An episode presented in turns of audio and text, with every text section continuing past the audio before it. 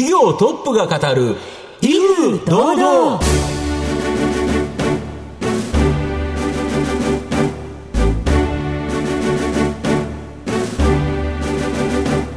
毎度相場の福の神こと藤本信之です。アシスタントの飯村美希です。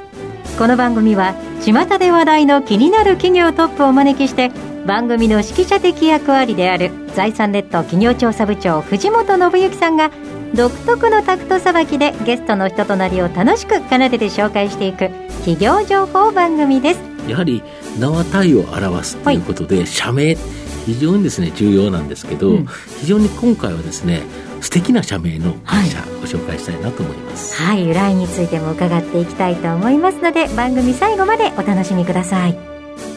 この番組は企業のデジタルトランスフォーメーションを支援する IT サービスのトップランナーパシフィックネットの提供。財産ネットの制作協力でお送りします。企業トップが語る威風堂々。それでは本日のゲストをご紹介します。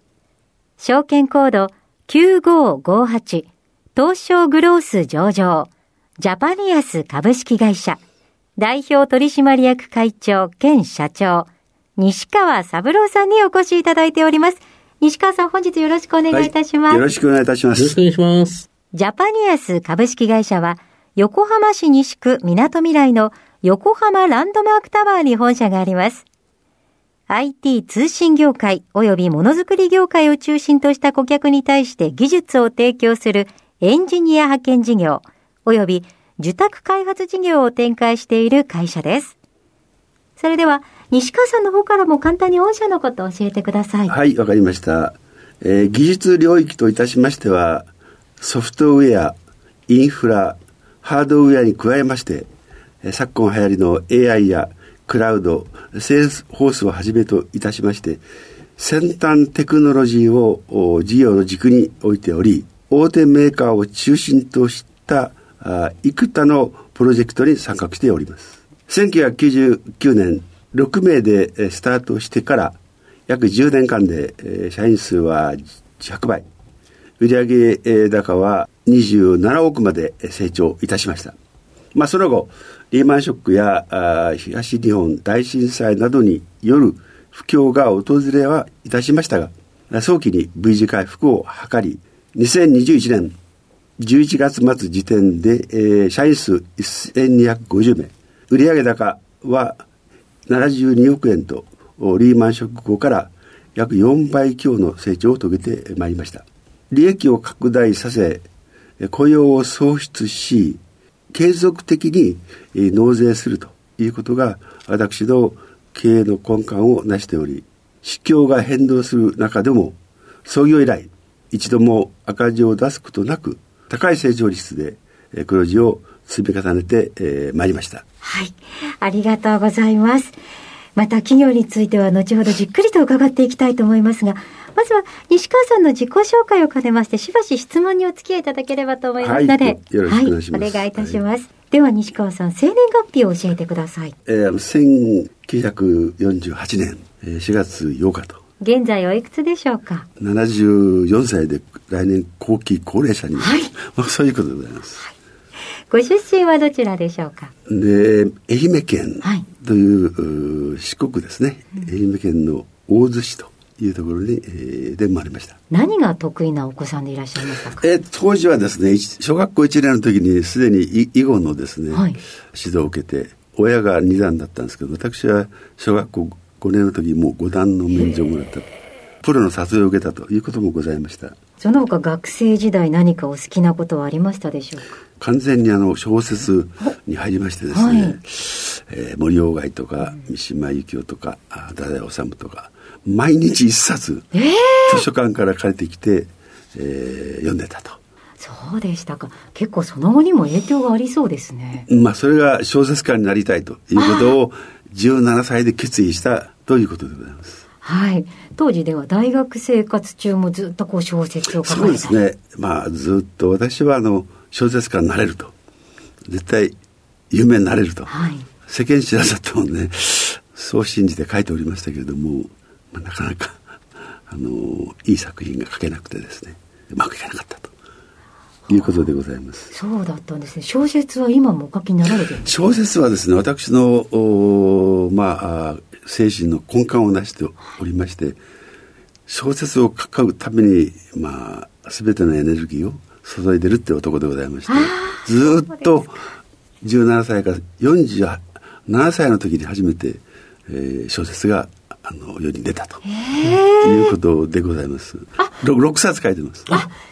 大変失礼をいたしました。もうすぐ検索をさせていただきたいと思います。えー、検索が出てきます。はい、はい。では、社会人の最初のスタートについてお伺いしていきたいなと思うんですが。はい、で、これはあの、小説とか、まあ、囲碁、囲碁も、まあ、非公式にやってまして、まあ、学生運動もあり、嫌いな授業に行きたくなくて、好きな授業は行くんですけども、そういった、まあ、成績良くなかったんですね。うん、そうなると就職が非常に 難しいということで、うん、まあ、千代田鮮明という会社がありまして、これは慶応バトルの会社、はい、役員全部慶応と、まあ、そこにちょっと拾ってもらったと。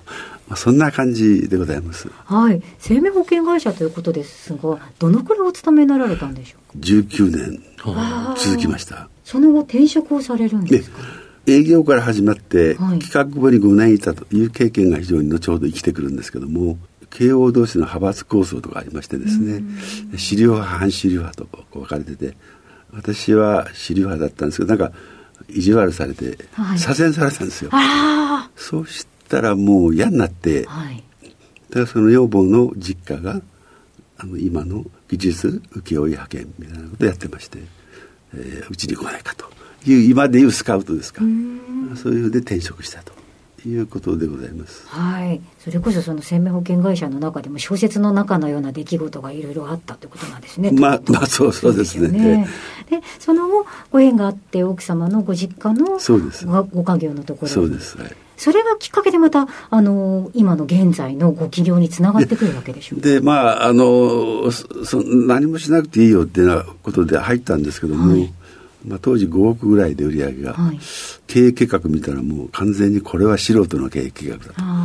この会社やばいと思いまして、はい、当時、えー、鶴見に持ち家持ってて子供を2人、えー、男の子なんですけども私立入れてましたので。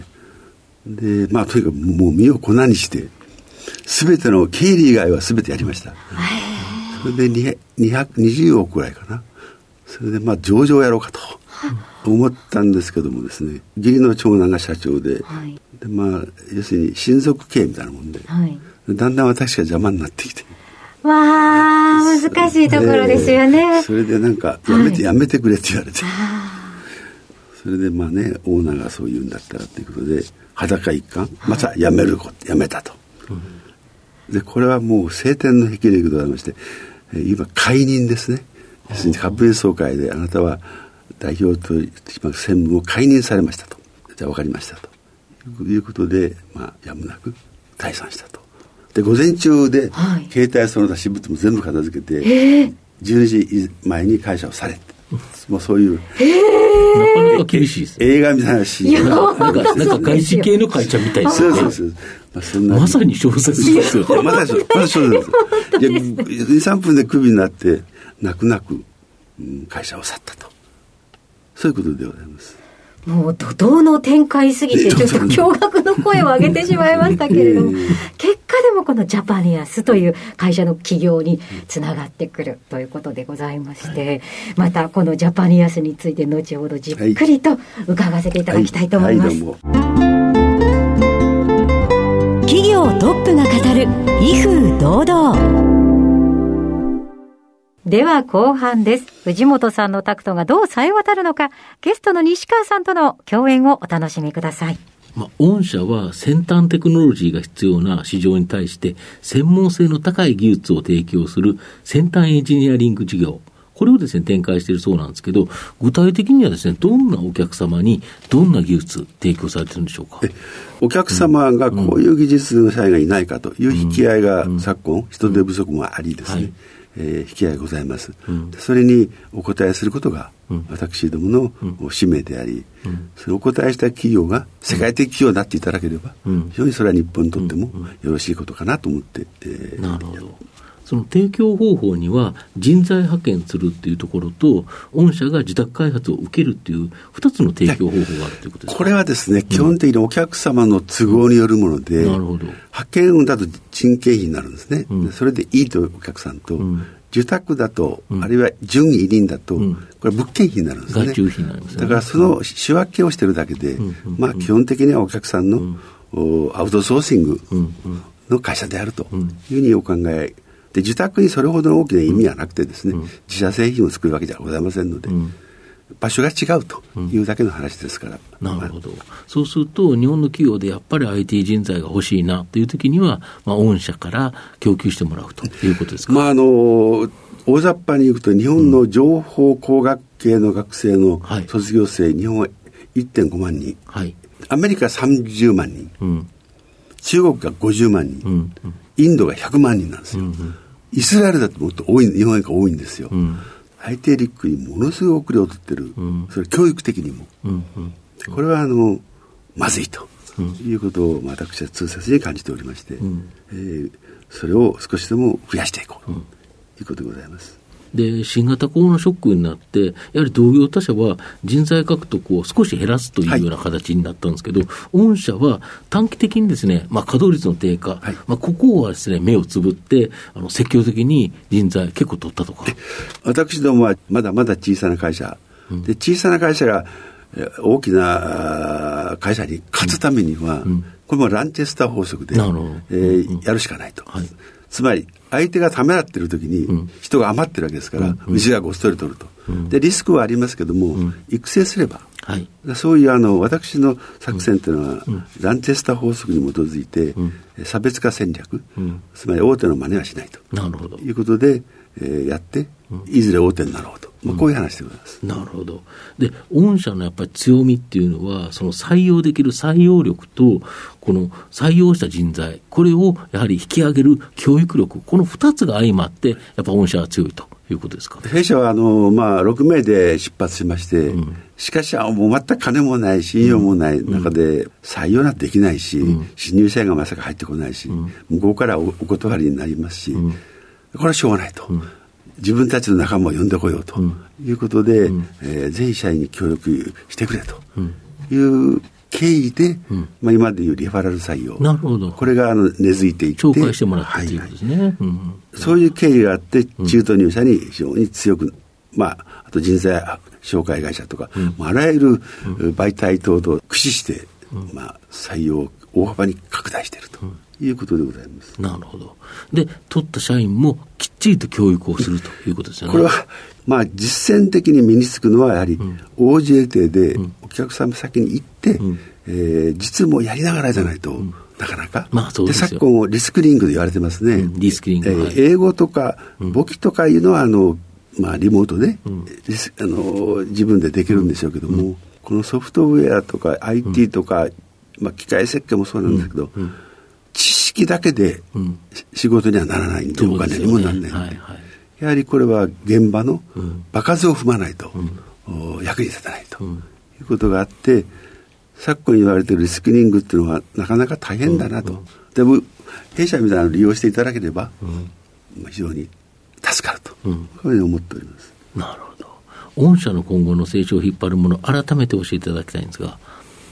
これはですね、はい。やはり新入社員を含め採用力をもうボンボン増やしていって、教育して営業部隊があお客様にうん。提供できる人材、うん。つまり、うん。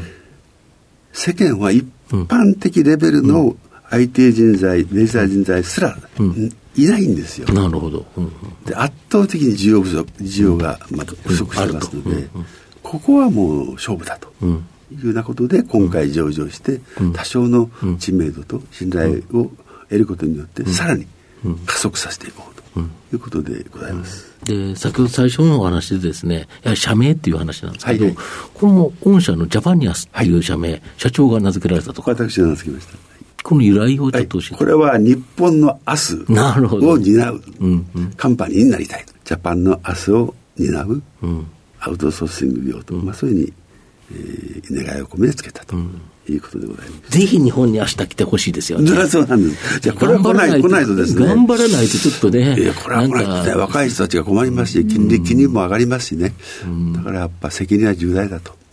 ありがとうございます。では、番組そろそろ終盤です。藤本さん、最後の質問をお願いいたします。あなたの心に残る四字熟語、はい、教えていただきたいんですが。福沢諭吉の精神である独立自尊でございます。これはあの私は慶應義塾卒業しているということもあり、うん、福沢諭吉というのを非常に私も尊敬しておりまして、うん、明治の経済界、うん、政界、うん、えー、教育界、これに多大な貢献をされて、慶應義塾を創設された方でございます。でこの方はちょっとへそ曲がりで、うん、えー、あのー、政府のへつらうような人にはなりたくないと、まあ、つまり独立と、自我が独立しているということで、えー、自尊というのは自分を高める敬う、まあ、そういう精神を、持ってですね自他の尊厳を守り、何事も自分の判断責任のもとに行う。それと同時に自己の人格、尊厳を保つと、これによらなければ人はついてこないと、でまあ崇高な精神だとなるほどでこれはあのでそのために私は慶応大学早稲田も受かったんですけども、うん、慶応を選んだと。はいありがとうございます。様々なお話いただきましてありがとうございました。改めまして本日のゲストは、証券コード9558東証グロース上場、ジャパニアス株式会社代表取締役会長兼社長、西川三郎さんでした。西川さん本日ありがとうございました。どうもありがとうございました。ありがとうございました。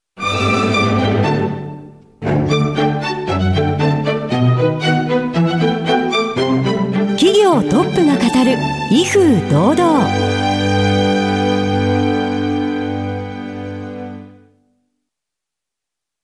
企業のデジタルトランスフォーメーションを支援する IT サービスのトップランナー東証スタンダード証券コード3021パシフィックネットはパソコンの調達、設定、運用管理からクラウドサービスの導入まで、企業のデジタルトランスフォーメーションをサブスクリプションで支援する信頼のパートナーです。